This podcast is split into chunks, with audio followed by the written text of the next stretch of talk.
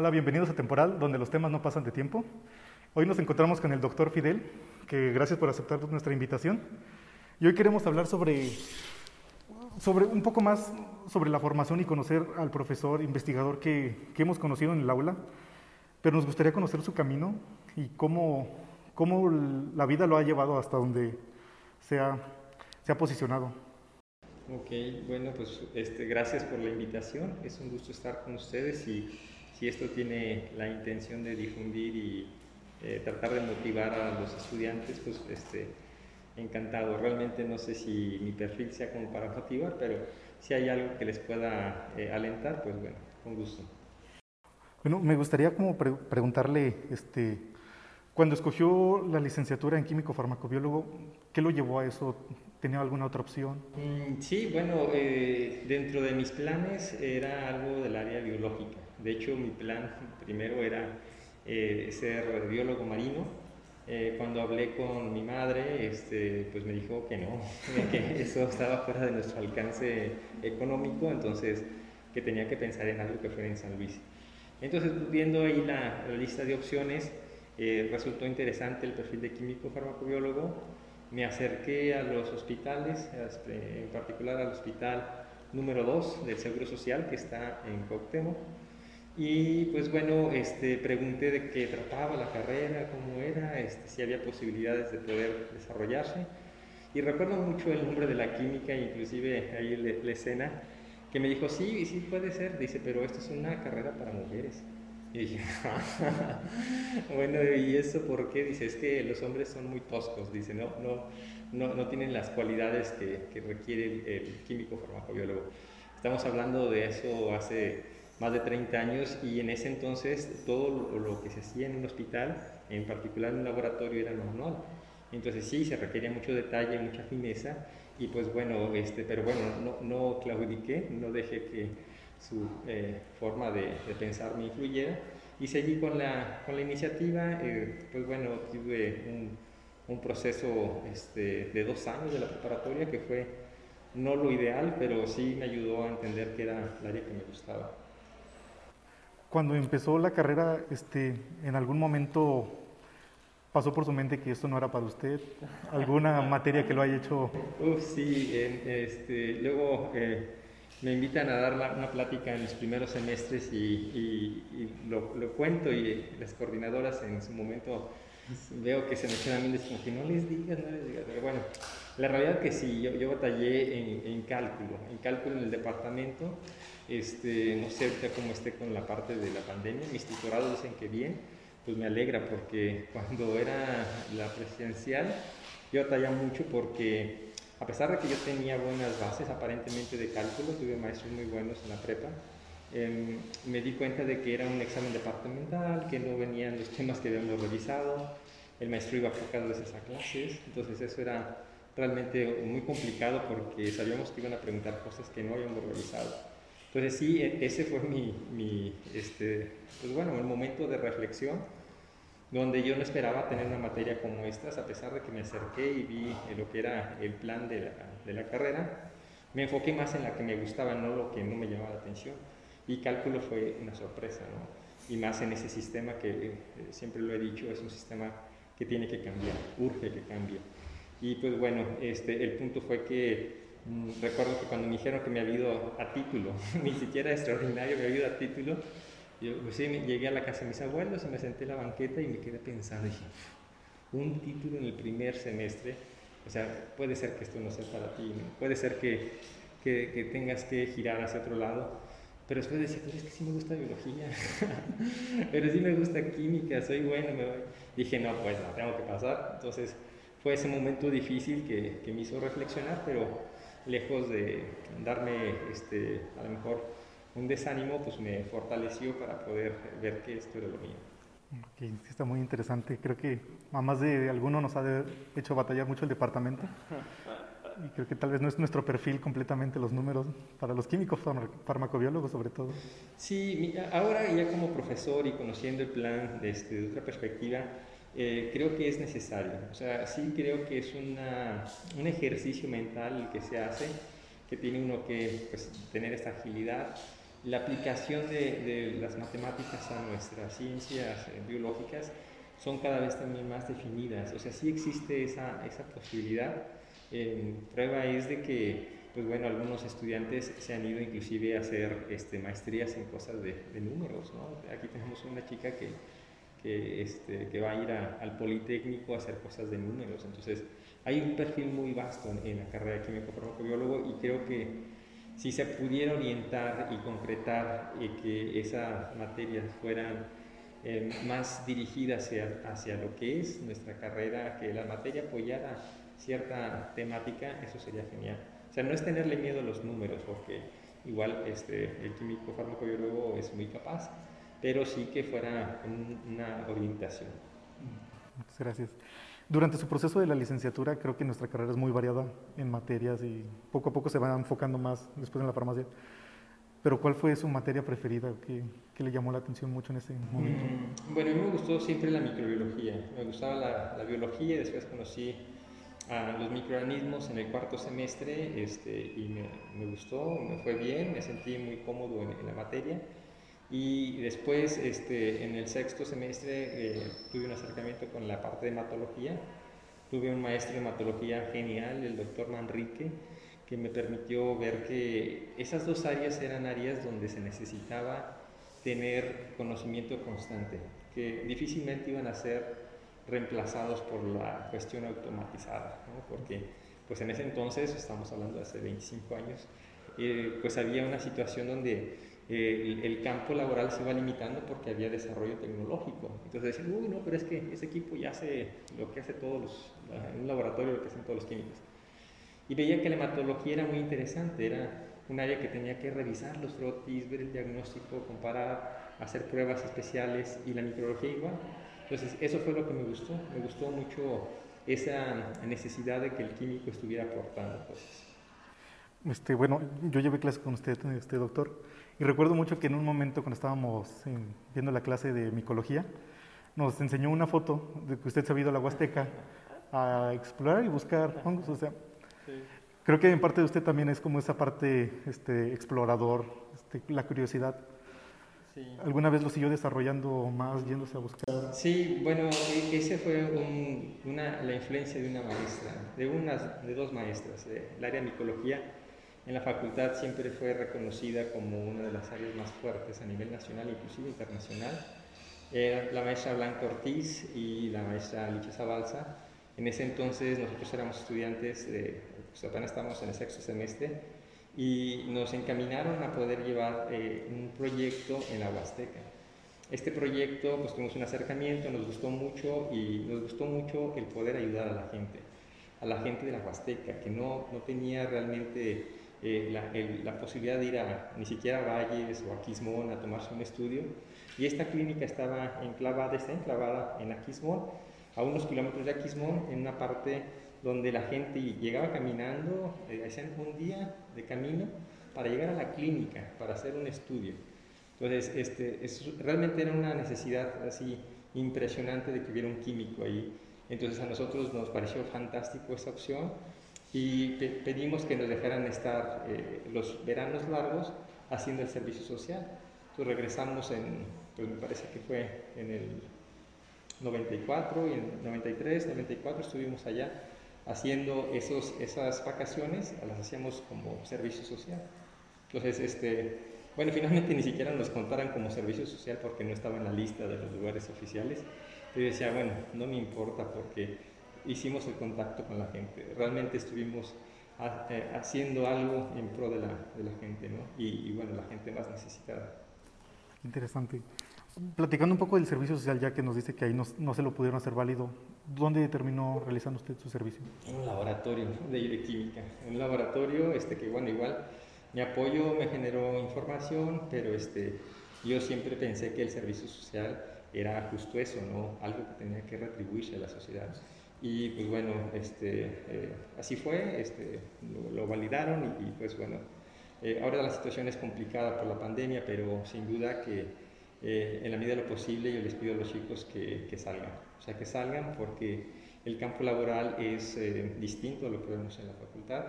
Eh, se trata de acercar lo más posible, pero no es tan, tan sencillo. Se tiene que conocer la problemática real. Entonces, eh, si me gusta la parte clínica, pues a la clínica. Si me gusta la parte de farmacia, pues tratar de ir a la farmacia. Si me gusta el medio ambiente, pues ir allá. Si me gusta lo legal, la, química eh, forense, pues tratar de acercarse, porque es, es, muy diversa y es muy interesante. Pero sí buscar el, el poder hacer esto, ¿no? hacer este tipo de, de ejercicios. ¿no? Creo que sí es muy interesante cómo irse perfilando tal vez uno, no quiere.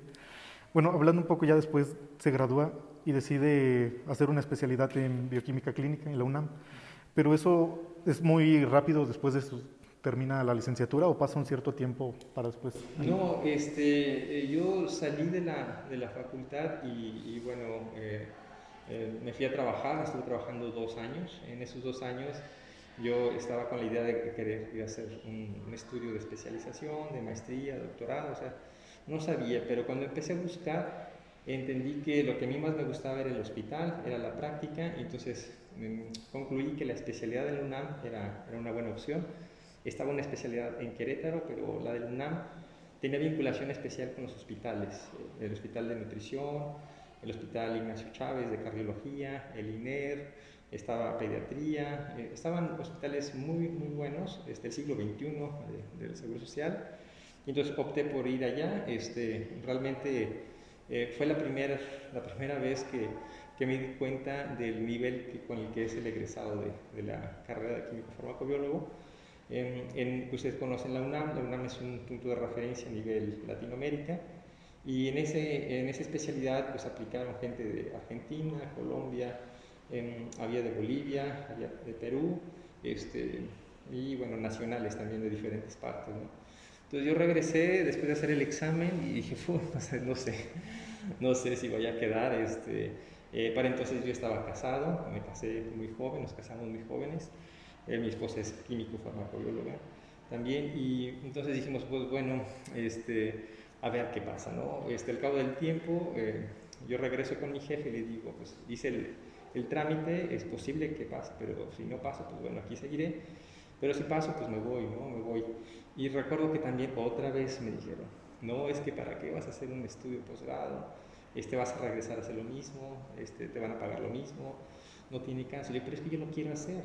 O sea, yo quiero hacer eso, yo me tengo que ir porque lo quiero hacer. O sea, siempre he pensado que el vivir la vida con cosas que, que, están en el tintero, pues creo que no es la forma. ¿no? Hay que ser, este, buscar los sueños, ¿no? hay que hacer que las cosas pasen. Y pues eh, finalmente pasé, le dije, pues bueno, tengo 15 días, este, capacitemos a alguien más y entonces ya me fui. Entonces fue, fue como la, pues sí, la, la aventura de, de, arrancar a la Ciudad de México, arrancar a un lugar donde pues además conocía a una, una persona que me ayudó muchísimo y me prestó su, su departamento, que era parte de un taller de plomería, y pues allí estuve, ¿no? Estuve haciendo ahí, este, mi rooming era, este, en la mañana era un taller de plomería. Entonces, en ese momento, bueno, usted que ya estaba casado, ¿se fue solo? Sí, en el primer, semestre. Eh, después, este, pues mi esposa, como les digo, es química y después hizo la maestría en la UNAM, entonces ya estuvimos, estuvimos juntos. ¿Y cómo fue aventurarse? Porque no sé, a veces siento que nuestra facultad o nuestra universidad es como muy, como muy pequeña, tal vez, no a, nivel académico, porque a nivel académico siempre usted nos mencionó mucho que salimos con el nivel para pelearle a cualquier estudiante de otra licenciatura. Pero tal vez de venir de una ciudad más pequeña a irse a la gran ciudad aquí. Mm, pues yo creo que eso lo traigo en la sangre, ¿no?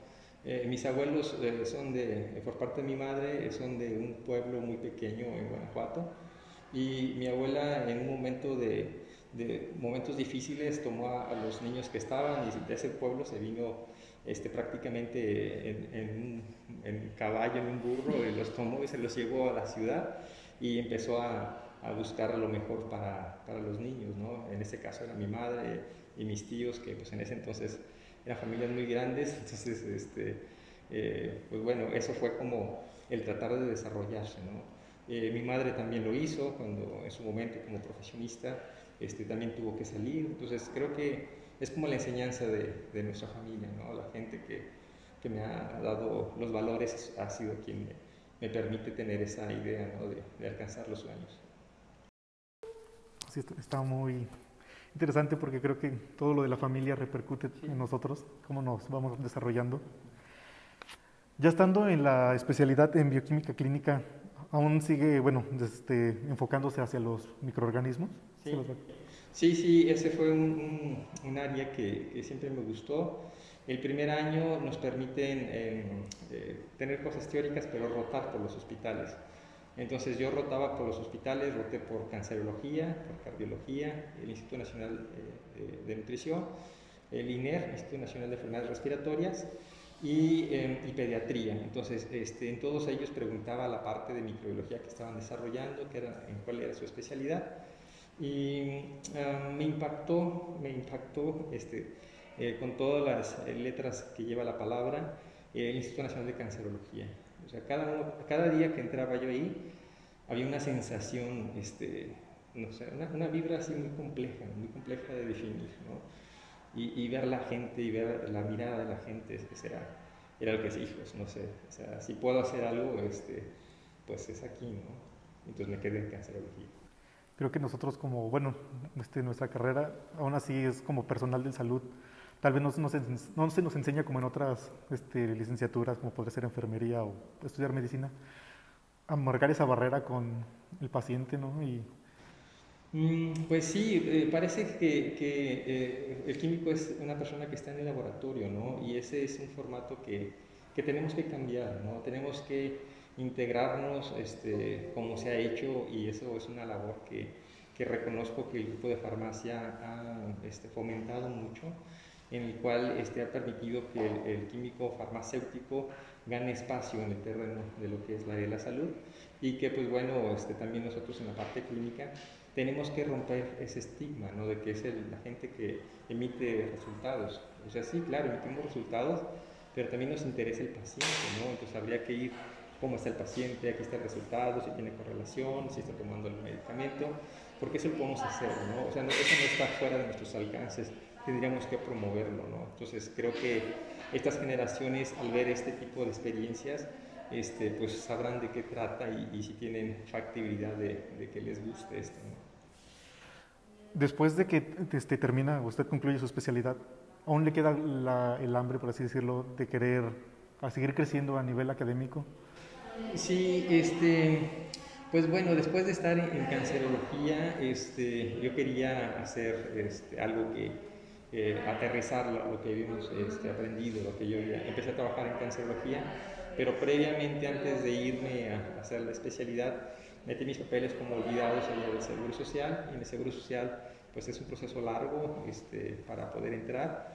Pues yo lo formé, ¿no? Entonces, este, estando en cancerología, estando trabajando en cancerología para que mi esposa terminara la maestría, eh, me dicen, pues bueno, ya está abierta la bolsa y si tienes que venirte, pero ya, el próximo viernes, ¿no? Para que hagas este, tus exámenes y ver si puedes pasar. Pedí un permiso en cancerología y me regresé eh, para ver si era posible hacer el trámite, pero um, contemplaba la posibilidad de quedarme en la Ciudad de México, pero dije, es que quiero regresar a, a, bueno, no sé, compartir lo que he aprendido, ¿no? O sea, como, como llevar esa parte, ¿no? Entonces, este, eh, me quedé con la, la, incertidumbre de qué pasaría si me hubiéramos quedado en cáncer o en la Ciudad de México, pero no me arrepiento porque regresé al Seguro Social y empecé a trabajar en el Seguro Social y me fue muy grato el poder transmitir este, pues ese conocimiento, ¿no? o al menos dejar esa, esa información. Ya estando en el Seguro Social, este, me platican que hay una posibilidad de ser maestro y pues tengo esa, esa inquietud, este, me acerco este, porque mi maestra Blanca Ortiz me dice, este, Fidel le conviene, y digo, maestra, pero es que yo quiero estar en el hospital, o sea, yo quiero estar en el hospital, este, llevar a cabo lo que he aprendido me decía Fidel, es que venga, casi que me regañen, ¿no? entonces dije, pues bueno, voy. Ya fui, este, me parece que me fue bien, este, les gustó lo que les platiqué, y entonces me, me, pusieron a prueba dos años, ¿no? Y en esos dos años trabajé en el Hospital del Seguro Social y en, en la facultad. ¿Y qué materias fue las que empezó dando en la facultad? El, eh, curiosamente a mí me contrataron para el área de química clínica, este, pero se jubila una maestra, una excelente maestra, la maestra Elisa Zarete Bucher, y este, me piden que me vaya a, a, la parte de microbiología. Y le dije, pues claro, yo, a mí me encanta esto, ¿no? Entonces, este, eh, mi tesis de licenciatura fue de microorganismos, mi tesis de especial fue de microorganismos, entonces este, pues este, yo traté de, de aportar el conocimiento que tenía en esa área. Después, bueno, ya nos cuenta que ya está prácticamente establecido, por así no decirlo. Ahora, ¿qué lo motivó a, bueno, de estudiar la maestría, el doctorado? Pues ahí sí fue este, una cuestión más hacia la parte de, de, superación, porque me dan la definitividad en la facultad y me dicen, pues bueno, eres profesor, investigador y tienes que este, pues, eh, hacer tu parte de dar clases, pero también hacer investigación.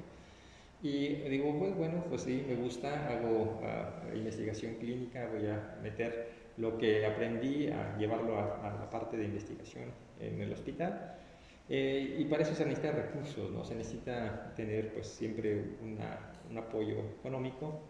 Y entonces en todas las convocatorias de CONACYT eh, había requisitos y uno de esos requisitos era tener el grado de doctor. Entonces, este, eh, participaba e intentaba hacer las propuestas, tocaba puertas y nunca fui seleccionado, ¿no? Entonces dije, pero es que entonces este, no puedo hacer la investigación al nivel que se necesita.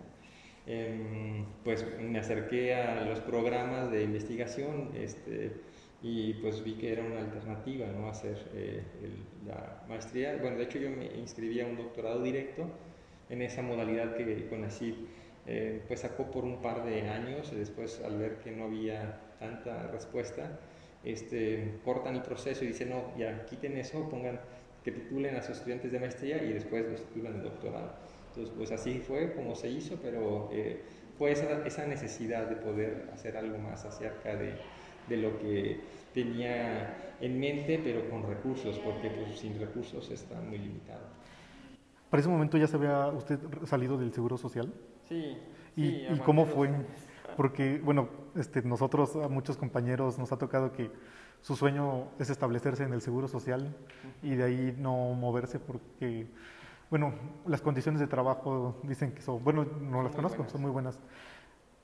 Este, cuando decide salirse de ahí, fue complicado, este, llevó un proceso difícil. Este, sí, bueno, era complicado, ¿no? Este, Em, eh, ya tenía yo mi hijo, este, eh, estaba, eh, tenía muchas ganas de, trabajar, quería este, tener la familia, tenía que hacer muchos proyectos. Y, trabajaba yo en, en, el Seguro Social, normalmente pedía turnos en la noche o sábados y domingos. Y trabajaba y terminaba en la noche a las 7 y me venía a la facultad. Entonces a veces andaba así como que en vivo, haciendo, pues ahí tratando de, no dejar mal ninguno de los dos trabajos. Y trabajé así dos años, pero un día este, yo juego mucho con mis hijos, mis hijos, bueno, mis hijos chiquitos, uno de 25 y otro de 20 años, pues ya no están tan chiquitos, ¿no? Pero eh, yo recuerdo que cuando estaban chiquitos este, me decían los alumnos, oiga, profe, lo vi. Y decía, ay, ¿y qué andaba haciendo?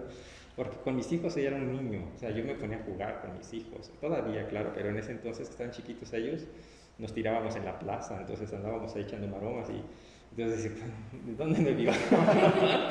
¿Qué andaba haciendo? Porque no, no, no, sé qué andaba haciendo.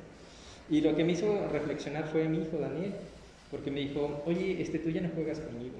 Y dije, yo no juego contigo. Y dice, sí, ya, te la pasas trabajando aquí y allá. Y dije, ah, no, pues ya, lo dejé.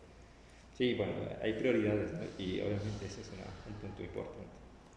Creo que es, muy interesante cómo decidió poder llevar esa forma de seguirse preparando y no dejar, tal vez, no dejar la familia de lado, que siga siendo algo igual de importante. Ya en la facultad, este, bueno, yo sí tengo que decirle, su forma de dar clases transmite la pasión que tiene hacia, hacia los microorganismos. ¿Cuál ha sido de las mejores cosas que le ha dejado el ser maestro?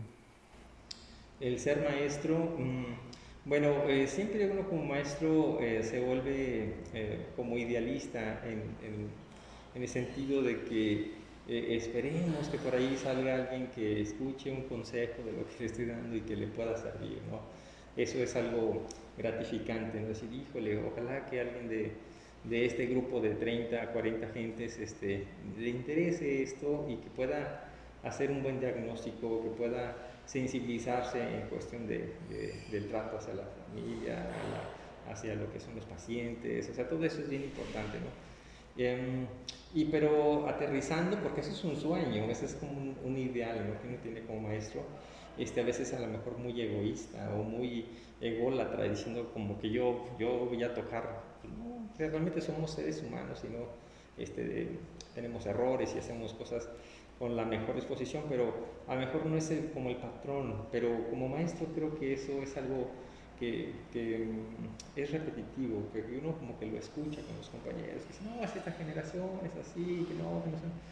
Pero yo creo que todas las generaciones son, son buenas, son, son sui generis, son jóvenes, tienen energía y hay que tratar de entender un poco de eso, de que también fuimos jóvenes y también tenemos esa energía y no precisamente no hacen las cosas porque, porque no, no, no les interesa, sino porque a lo mejor tienen otros distractores, es un momento muy lindo de la vida, es una etapa muy linda, pero a mí me deja gratificación el que los estudiantes puedan desarrollarse y eh, me he encontrado gente que está trabajando en, ciertos sitios, entonces llego yo al Seguro Social o, a, o al Listo o a las empresas así de que hay este, como Canels o algunos otros eh, de, que es en control de calidad y este, me los encuentro ¿no? y me dicen, es que usted me dio clases, yo dije, no, pues bueno, tengo 20 años, poco más de 20 años dando clases, entonces hay 40 generaciones que a lo mejor este, he, escuchado, ¿no?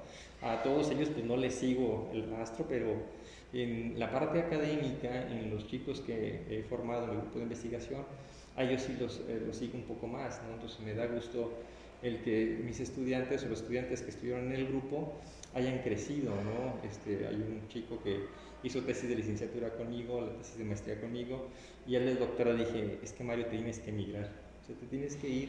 Y se puso triste y dice, ¿por qué no me quiere? Y digo, es que te tienes que ir, tienes que crecer, tienes que ser algo, algo diferente, ya te enseñé lo que yo sabía.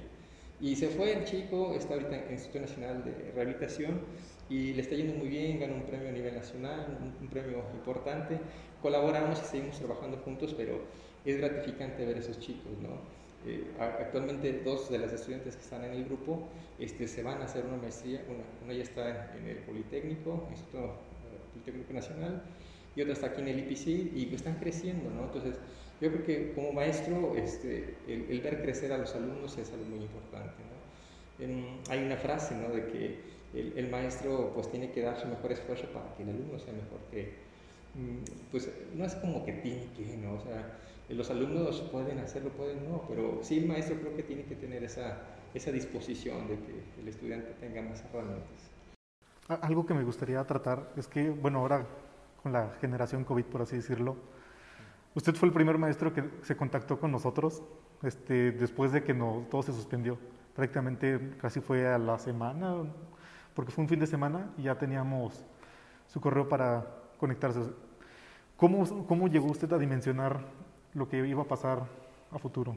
Este, pues bueno, yo creo que pocos eh, eh, pensábamos que iba a llegar eh, así como está ahorita y, durar tanto tiempo, ¿no? Yo creo que este, se mentiría si dice, no, es que yo ya lo sabía, yo creo que nadie, todo fue una sorpresa para todos, pero sí uno escucha este, lo, lo, que eran las noticias, no sé si les tocó en clases, pero yo me acuerdo que les decía sobre todo los de Bacter les decía, esto está creciendo, esto está así, esto va a ser, tengan cuidado, pónganse esto, eh, hagan este caso de las indicaciones, de lavado de manos, cosas así sencillas. Pero cuando nos sorprendió, este, ya se veía venir, o sea, el mundo estaba con, con, problemas este, serios, ¿no? a finales de, de 2019 este, se veía que en Asia la estaban pasando mal, en Estados Unidos y dijimos, pues ya, o sea, esto nos va a llegar, pero que este, rápido. Entonces, eh, sí había como que esa incertidumbre de qué iba a pasar cuando, cuando llegara a nuestro país, ¿no? Este, cuando se dan los primeros casos em, y se declara pues ya la pandemia, este, pues eh, sí había ya una, como algo que nos estaba avisando, ¿no? Este, como les digo, yo no dimensioné jamás esto, pero sí se veía venir que iba iba a estar esta, una situación compleja también para nuestro país. Y como profesor, bueno, yo podría decir que usted se adaptó bastante, bastante rápido a la cuestión virtual. Y bueno, yo a mi punto de vista, creo que usted es una persona muy expresiva con las manos a la hora de que está dando clase. este, me parecía muy interesante, que aún así estando cámara, siempre buscaba la manera de tratar de darse a entender por completamente, por la, técnica, por todo lo que teníamos que hacer.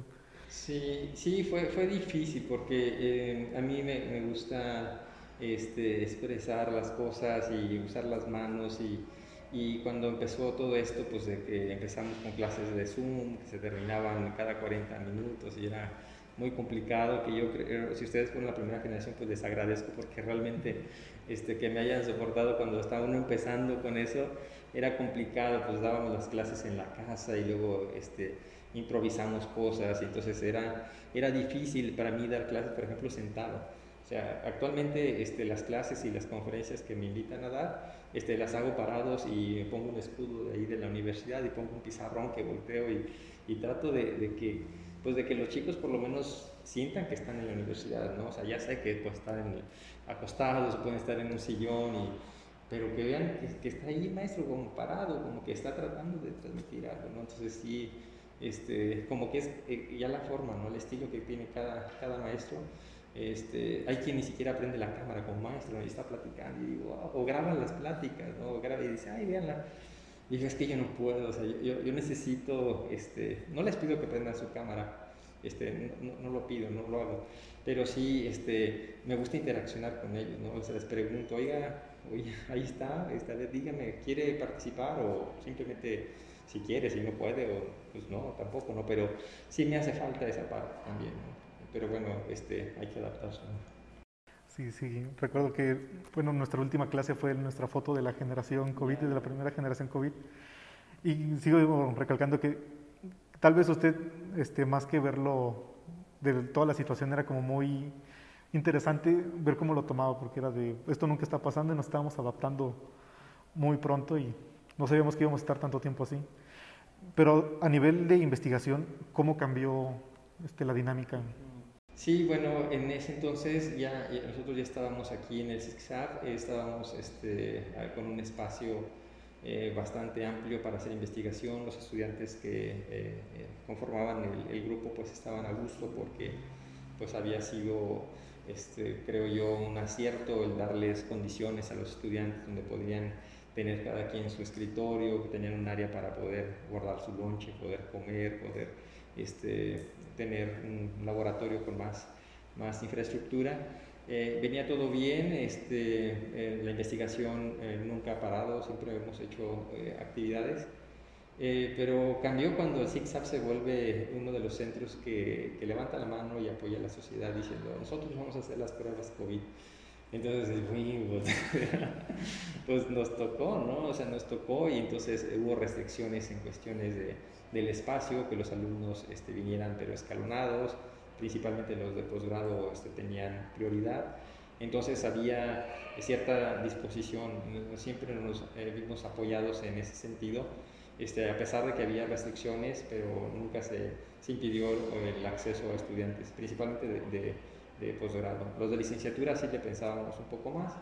Los estudiantes de posgrado pues reciben una beca por parte de CONACYT y CONACYT les pide cuentas, ¿no? Entonces ahí sí este, nos hubiéramos este, metido en problemas y los estudiantes no, hubieran terminado este proceso. Entonces, pues bueno, así fue. Este, los proyectos se vieron influenciados por el hecho de que mucha de la investigación que se hace es con vinculación con el hospital. Yo creo que de los proyectos que, estamos haciendo, cerca del 90% es con vinculación del, Hospital Central y algunos otros centros y eh, pues el hospital se vuelve eh, COVID, el hospital COVID, entonces se impide el acceso para cualquier proyecto, está limitado, entonces este, sí los estudiantes pues tienen un, retraso por lo menos de un, semestre en esa situación, ¿no? porque no podían tener muestras, porque no había este, acceso. Después ya cambia la, situación, pero sí influyó en ese aspecto, ¿no? porque en esta búsqueda de hacer investigación aplicada, pues ahí salimos este, como que con una situación no muy favorable, ¿no? Este, hay quien hace investigaciones más teóricas y que son más independientes de esta vinculación y pues creo que les fue, pues no, no, no sintieron tanto, pero en nuestro caso sí fue algo que nos, eh, nos influyó por lo menos un semestre. Usted se ha vuelto como parte vocero de nuestra facultad y tal vez a nivel de la Universidad Autónoma en temas relacionados al COVID-19, porque bueno, hemos estado en sus conferencias, este, ¿cómo es este, aplicar o empezar usted a tratar de aterrizar información más como para un público en general y no solo para tal vez estudiantes de, de la licenciatura o así? Sí, bueno, eh, eh, ha sido todo un reto, ¿no? También para nosotros ha sido importante el, el poder eh, participar y creo que el químico farmacobiólogo tiene esos elementos de, de poder tener esa vinculación. tenemos la fortuna y por eso yo lo recalco mucho que no solamente la carrera de químico farmacobiólogo, sino la facultad tiene excelentes maestros y que, em, ah, bueno, encabezados por la directora, la doctora Gabriela Palestino, conformó un grupo de estos maestros que tuvieran eh, pues, cualidades eh, que pudieran aportar, ¿no? Sin duda, la doctora Ana Cristina Cubillas, que es experta en comunicación de riesgos, ha sido una, una pieza fundamental. Conocen también al doctor Sergio Rosales, a la doctora Diana, al, al, doctor Juan Manuel, que son de la carrera de químico farmacobiólogo. Eh, el doctor Rosales de, con perfil de químico farmacobiólogo, pero en la carrera de bioprocesos. Pero también hay gente de ingeniería, hay gente que está haciendo cosas de eh, protección civil, está haciendo gente que está trabajando en, en, la parte de eh, la Comisión de Higiene y Seguridad, eh, porque hay, hay, un trasfondo que no viene de ahorita de la pandemia, sino que esto ha sido la facultad desde tiempo pionera en muchos aspectos, ¿no? Este, en, cuestión de la clasificación de los residuos potencialmente infecto, infecto contagiosos pero también con eh, la clasificación de los reactivos, eh, derivado de un incidente bastante fuerte que hubo en metalurgia hace algunos años. Eh, la facultad este, tomó y asumió esa responsabilidad de tener en regla todos los, laboratorios, disminuir las concentraciones de los reactivos que se tenían, el almacenamiento y todo esto. Entonces la facultad tiene ya un, un historial de trabajo y fue con esto de la pandemia que, pues bueno, se seleccionaron este, personas este, que, participan en, esta área y que creo que ha, sido algo que, pues, que se trata de ayudar. Y yo les digo mucho en clases, este, ustedes son portadores de eso, ¿no? O sea, porque el QFB tiene esa posibilidad, ¿no? Tiene la posibilidad de interaccionar con el área médica, conocer los riesgos, puede eh, hablar de la transmisión, puede hablar de la importancia de otros factores este, en beneficio de la sociedad, ¿no? Yo creo que eso es importante, que, que nos volvamos, eh, sí, este, gente pues muy afortunada de tener una educación. ¿no? Nuestro país es un país muy diverso, es un país que tiene eh, contrastes increíbles, donde puede vivir el hombre más rico del mundo y tener la, la pobreza extrema eh, a un lado. Entonces es increíble esto. Entonces nosotros que tenemos la oportunidad de tener educación, creo que sí existe un compromiso para poder este, informar a los demás. Me gusta mucho esa parte en la que usted, porque bueno, nos ha tocado conocer tales profesores, que es no solo el área académica, pero usted es mucho de que sepamos este, relacionar o conjuntar nuestro conocimiento con el de otras personas. A nivel de investigación, a nivel de trabajo, ¿eso, eso cómo lo vamos viendo poco a poco? Sí, e, es este, en la medida que uno em, toca puertas, vincula con las personas, escuchar conferencias, escuchar pláticas de qué es lo que están haciendo, cómo lo están haciendo y pensar que, que el químico puede ayudar, ¿no? Eh, cuando yo empecé a, ver esto de, del posgrado, dónde me iba, este, a mí me interesaba el tema de la resistencia y en ese entonces eh, el doctor Facundo eh, de la Facultad de Ciencias este, empezaba a trabajar con nanopartículas, entonces dijimos pues hagamos algunos ensayos, hicimos algunos trabajos en el 2000, me parece 2000 empezamos a hacer con algunos trabajos que fueron interesantes. Y en el 2008 este, se publicó un artículo que a la fecha tiene más de mil citas, cosa que es, este, lo celebran mucho en algunas instituciones cuando un artículo tiene mil citas, hasta fiestas hacen, ¿no? Pero este, este fue un trabajo ejemplar porque se hizo con un licenciado en química, que eh, egresado de la facultad, el, el doctor Gabriel Castañón, ahora maestro de la Facultad de Ciencias y Estomatología, eh, la doctora eh, Nereida Niño, en este entonces estudiante de, de posgrado, eh, creo que de formación ingeniero químico, el doctor Facundo de, una formación más de físico, este, yo del área biológica y, nos sentamos, eh, diseñamos este, un experimento y, fue bastante exitoso. Encontramos que había diferente comportamiento de las nanopartículas en base a sus características de su tamaño, cosa que ya se sabía, pero nosotros lo probamos con cepas. Y eh, entonces empezó ahí a despertar un poco el sueño de, de tratar de aportar algo hacia la parte de, de la resistencia microbiana.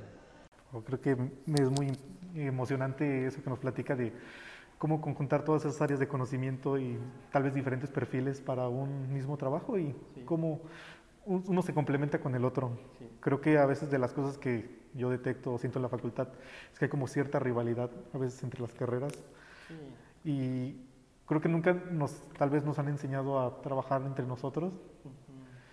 Creo que estaría interesante tal vez en algún momento Sí, eso sería un ejemplo de multidisciplinaridad este, fantástico, ¿no? Este, he tenido la fortuna de, de dirigir tesis en las, eh, en las cinco carreras que, que, se tienen en la facultad, este, haciendo codirecciones con los compañeros de la facultad. Y eso me, me, sorprende mucho, no sé cómo podemos vincularnos con nosotros mismos y a lo mejor pensamos que hablar de grupos multidisciplinarios y de este, buscar esa vinculación, es, este, no sé, muy lejos y hay que ir a tocar puertas al extranjero, es aquí. O sea, aquí tenemos gente muy talentosa, o sea, en ingeniería química, en ingeniería en alimentos, en bioprocesos, en licenciado en química, tenemos gente muy capaz, entonces tendríamos que buscar esa manera, ¿no? De, de eh, que cada quien se haga experto en su tema y que se plantee eh, bueno, ya los estudiantes me han de tener como que en el punto, en el punto rojo, porque luego esas eh, cuestiones de proyectos este, surgen y luego se concretan y los estudiantes son los que ejecutan y les causa un poco de molestia, ¿no? En, su caso, pues bueno, de microbiología, vieron el proyecto este en inglés, ¿no? Que también fue así, oye, pues deberíamos de hacer esto, pues hay que hacerlo, ya lo hicimos y a la fecha pues sigue teniendo éxito, cada vez con presentaciones más, más completas y yo digo, es que tenemos una joya de estudiantes tenemos gente muy talentosa que este, nada más se le pone el reto y lo cumplen y lo superan. Entonces, el siguiente semestre dijimos, pues hay que, hay que pedirles esto porque están haciéndolo muy completo, ¿no? El proyecto integrador de microbiología clínica también, bueno, eso lo, lo llevarán ustedes, este, eh, incluye en el área de, la química, eh, de la parte clínica, este, hacemos un punto de, de convergencia entre bacterias, hongos, virus y parásitos la parte clínica y la parte de farmacoterapéutica. Entonces es en, el octavo semestre y pues han salido también proyectos muy padres, muy interesantes. Pero no estaría mal eso de hacer, un proyecto intercarreras eh, este, que seguro saldrían cosas muy interesantes, muy, muy interesantes. Este, hablando un poco, bueno, nos hemos dado cuenta que usted es muy de este, llevar lo teórico a la realidad. Había hace una visita que programaba para los estudiantes de bacteriología al Hospital Central. ¿Cómo era programar eso entre diferentes instituciones? Este? Sí, sí, eso era un, acercamiento, este, creo yo, interesante porque eh, em, previo a esa, a visita, este, en la mañana, al mediodía, me acercaba con los áreas y decía, oye, ¿tienes algún paciente que tenga tales características? No, pues sí, aquí tenemos un paciente en el área de quemados, aquí tenemos un paciente pediátrico, aquí tenemos este, casos muy puntuales. Entonces, este, con el apoyo del Hospital Central, que siempre ha sido un punto de referencia en la formación en, en, este sentido, em, nos facilitaban tener ese acceso entonces nosotros llegábamos, pedíamos el expediente y entonces eh, yo tenía grupos de, no sé, de, de 30 agentes, entonces hacía grupos y entonces tenía ya identificados, no sé, seis casos, entonces decía, ustedes van a leer este expediente y aquí está el paciente, véanlo. O sea, no, no queremos ser médicos, no, nos interesa ser médicos, somos QFBs y nos gusta ser QFBs. Entonces, a partir de nuestro enfoque de QFBs, vean el expediente, vean los resultados que tiene, cómo se metieron las, partes de clínica clínica, de hematología, de inmunología, y vean los estudios que les faltan vean el antibiograma, vean qué antibióticos le están dando, vean cuáles son eh, eh, las eh, posibles interacciones que tuviera. Entonces era algo muy padre este, esa, esa dinámica, este, pues, pues ahorita ya está en el olvido, ¿no? No, no lo hacemos, pero lo tratamos de retomar con esto de los proyectos, proyectos integradores, pero pues bueno, este, hay, hay cosas que vale la pena resaltar, ¿no? Y que en la medida de lo posible, pues tratar de, recuperarlas cuando se pueda, ¿no? O sea, sí, sí ayudaría muchísimo eso. bueno, hablaba del orgullo de ser QFB y no buscar tal vez aparentar ser un médico. Ahora, este, bueno, hemos escuchado un poco que la influencia del químico farmacobiólogo ha cambiado en cómo se ve la salud pública. ¿Cree que nos pueda platicar un poco de, Sí, sin duda. Este, eh, yo tengo, eh, bueno, uno de mis mejores amigos es pediatra, es, este, tengo una muy buena relación con los médicos.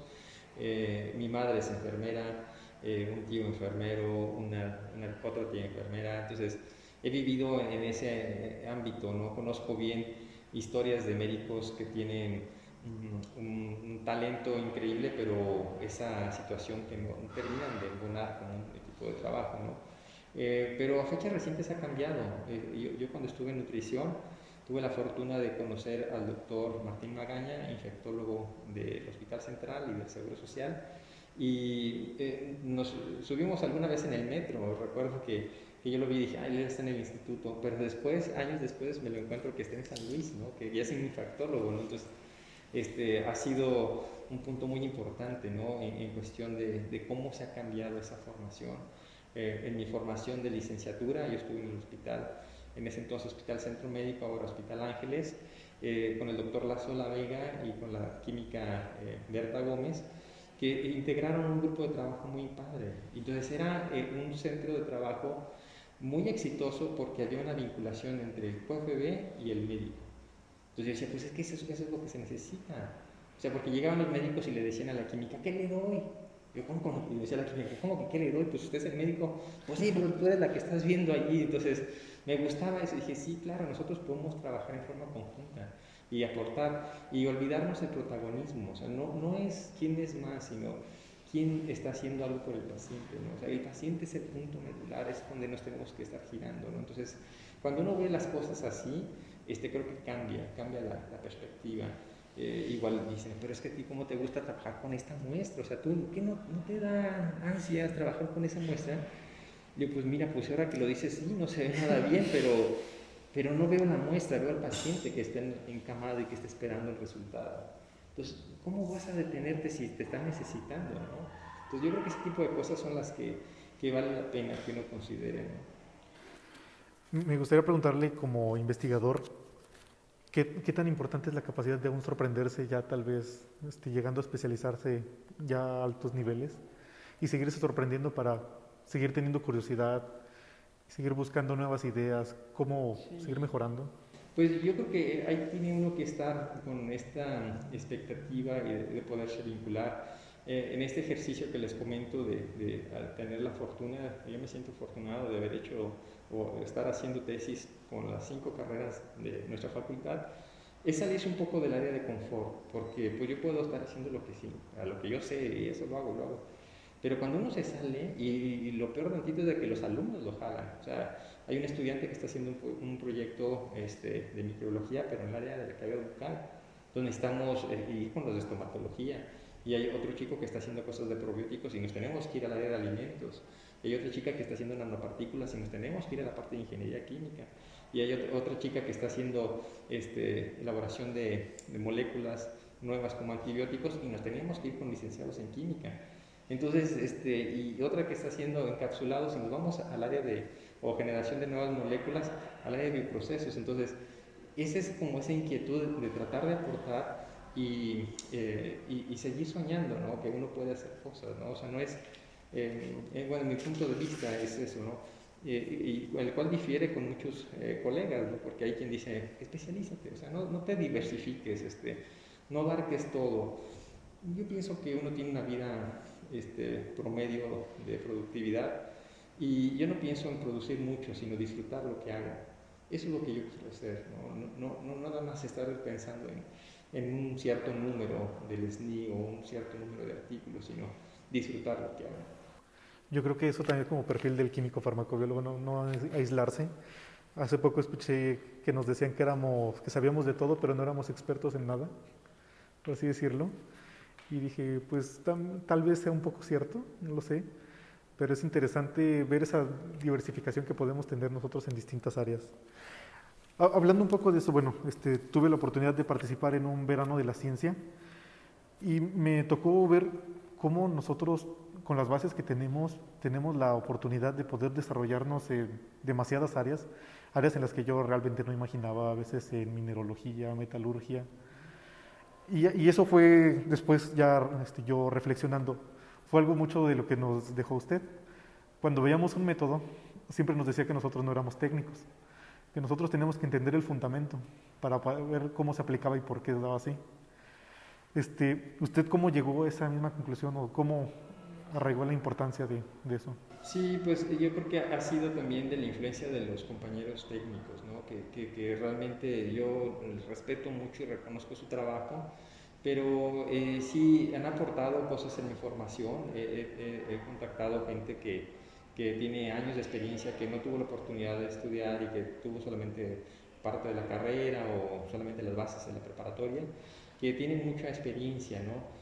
Eh, y veo yo que en ese transcurso de, conocer gente, esta gente que, que, he tenido la fortuna de, de, reconocer su talento, me han dejado esa impresión de que mm, dicen, yo ya sé esto, dice, pero tú debes de saber más. O sea, pero tú que, tú que estudiaste, o sea, como que, no sé si reclamando, pero sí diciendo, pues órale, pues tú, o sea, yo ya te estoy diciendo lo que aquí se, de lo que se sabe, lo de día a día, pero tú tienes los argumentos. Entonces, yo creo que cuando hablo de, técnicos no es una forma despectiva, es una forma de decir, esa gente conoce, esa gente sabe la parte esencial, pero nosotros también tenemos ese compromiso de eh, que mucho se le da, mucho se le pide, ¿no? Entonces tenemos que, que tratar de, de ir un poquito más allá. Ok. Este, ¿Algún consejo que le daría a algún estudiante que quiere empezar a desarrollarse más a un tema de investigación? Mm, pues bueno, yo creo que eh, eh, es buscar lo que le apasiona, ¿no? lo que le gusta, lo que siente que, que, que le va a permitir aportar. ¿no? Este, em, hijos, no sé, eh, alguna vez me preguntaban algo parecido, me decían que cuál era la principal aportación que, que, yo como investigador había hecho, ¿no? Y pensé luego, luego en ese artículo, ¿no? Que tiene más de mil citas. Pero en, en, el interior pienso que la principal aportación fue la que hice en cancerología, donde hicimos un método donde hacen la detección de, del catéter antes de quitárselo al paciente. Y, y eso no se publicó. Eso no se publicó, simplemente no se publicó porque pues yo estaba que me regresaba y, la doctora Volkut, que es una excelente persona, una persona humana este, que tiene todos mis respetos, este, andaba en muchas cosas y, se quedó siempre. Y siempre que la veo en los congresos, dice, qué Fidel, pero ¿por qué no publicamos eso? ¿Por qué? Dije, no sé, doctora, pero lo están aplicando. O sea, lo están haciendo, lo están usando en el hospital. Y esos pacientes se ven beneficiados con eso. Entonces, eso a mí siempre me apasionó. O sea, cuando yo llegaba al Instituto de Cancerología y veía la mirada de la gente, decía, oh, es que ¿qué, puedo hacer yo para ayudarlos? ¿no?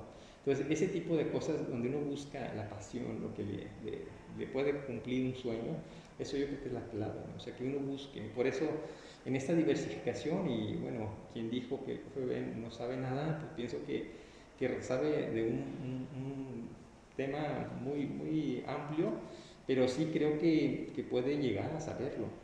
O sea, es que la licenciatura es algo que que nos da las bases y si les gusta un tema, es maravilloso que se puedan este, diversificar. Entonces, eh, eso es algo que, que, creo que debemos de, de, explotar, ¿no? Y no sentirnos que, que, no sabemos de nada, ¿no? Sino sentir que sabemos de tópicos que si me tiene afinidad y me gusta, eso puede ser lo que me lleve a, poder estudiarlo, ¿no? Y poder tener un grado de especialización. También recuerdo que usted nos comentaba que le gusta leer mucho, es un gran lector. ¿Qué libro nos podría recomendar a nosotros para?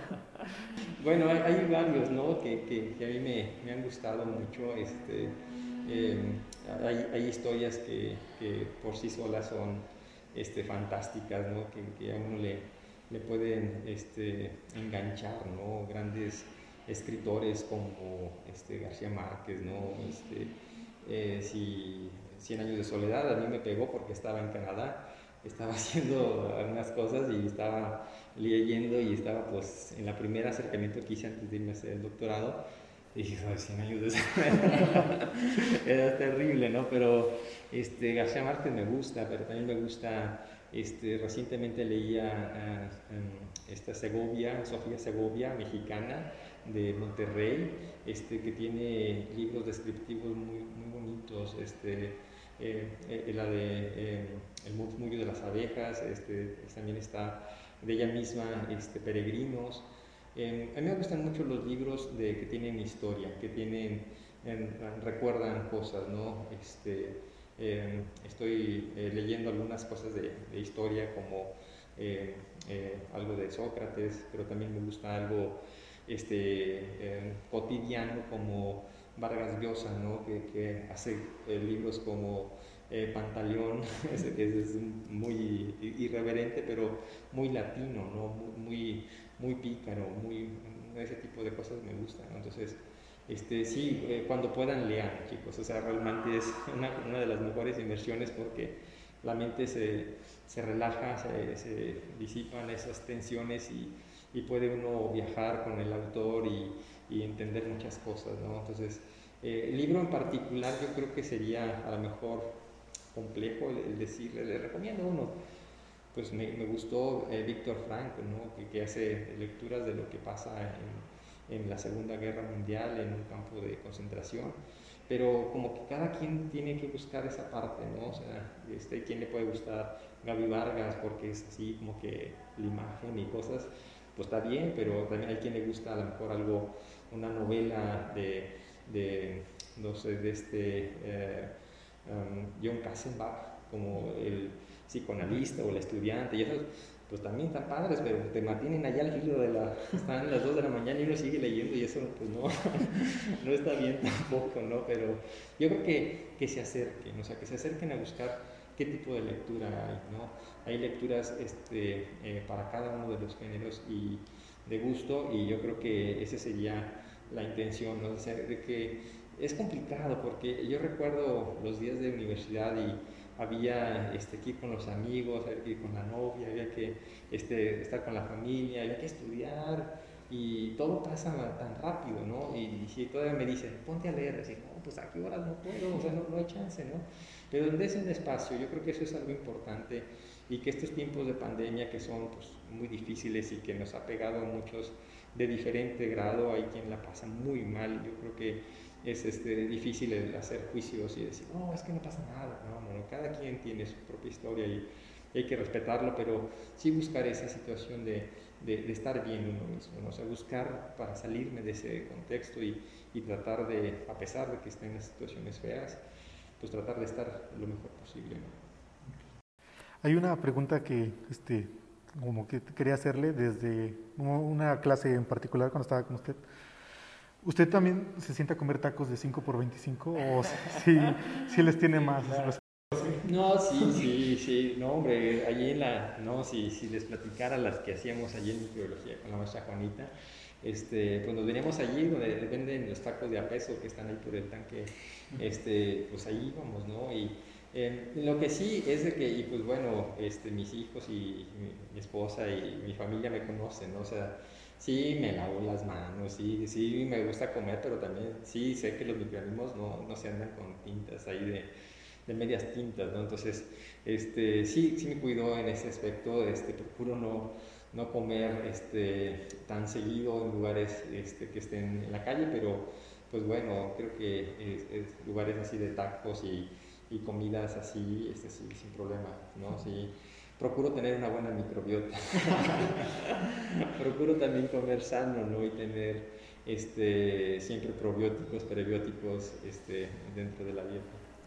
Hablando un poco de la microbiota, creo que fue un tema en el que usted nos empezó a adentrar mucho y bueno, cuando lo platicaba nos decía que empezaba a tener como cierto auge en la salud pública. ¿Qué, ¿Qué, más nos podría contar sobre, sobre eso? Hijos, es que ese tema, es, cada vez que uno este, lee algún artículo, yo este, uso poco las redes sociales, pero sí uso, por ejemplo, Twitter o Instagram, que tengo allí como siguiendo algunas revistas editoriales, este, mandan información y, y otra vez, o sea, es increíble. Primero empezó como en el tracto gastrointestinal, no sé, no, hombre, es que mira, evita la diarrea, los antibióticos te causan problemas, y era hasta cierto punto lógico. Y después dijeron, no, pues es que también tiene influencia con cuestiones de obesidad. Es obesidad, pero ¿cómo está? Entonces, ¿qué microorganismos? Empieza uno a buscar y dice, ah, pues sí, sí pueden ser estos microorganismos. Y después, la microbiota tiene que ver con el estrés. ¿Cómo que con el estrés? Sí, este, con el sistema nervioso central, es un segundo cerebro que tiene que ver con Parkinson, Alzheimer, con estrés y depresión. Entonces, ¿qué más falta? O sea, este, tiene que ver con el asma, tiene que ver con, con cosas este, eh, como enfermedades autoinmunes, como la artritis, como problemas sistémicos. Entonces uno dice, no, pues, o sea, sí, hay que empaparse más, tratar de, de seguir aprendiendo, ¿no? Este, que eso es algo muy lindo, ¿no? O sea, que la ciencia siempre sigue, ¿no? siempre sigue y, uno puede estar este, buscando eh, qué aportación puede hacer y, y pues también tratar de, contribuir en algo. Este, bueno, para finalizar, le, queremos agradecer por haber aceptado la invitación, doctor, por compartirnos su experiencia en la formación y por seguirnos inspirando siempre más, siempre como profesor. Muchas gracias. Con gusto, es un gusto el estar eh, frente a ustedes, es un reto el estar frente a los alumnos este, yo les digo em, que, bueno, soy un ser humano que lleva solamente una página delante que ustedes, ¿no? O sea, no, no tampoco este, creo yo que, que es, eh, por eso así iniciaba la plática, en lo que yo consideren que les pueda ayudar, adelante, ¿no? En mí pueden encontrar una persona que si ya son egresados, y tienen alguna duda, pueden regresar, ¿no? O si ni siquiera son mis alumnos, cuando era clases se metían estudiantes de ingeniería, y, y puedo entrar lo siguiente, o sea, si le puedo aportar algo, entre, ¿no? Entonces es, es este, algo en lo que creo que debemos de ser eh, pues muy, eh, muy considerados, ¿no? que los alumnos eh, pueden tener inquietudes y pueden tener a nosotros como alguien que tiene un conocimiento un poco más adelantado, pues que se acerquen con gusto, en lo que yo les pueda ayudar, con gusto lo haré. Muchas gracias, doctor.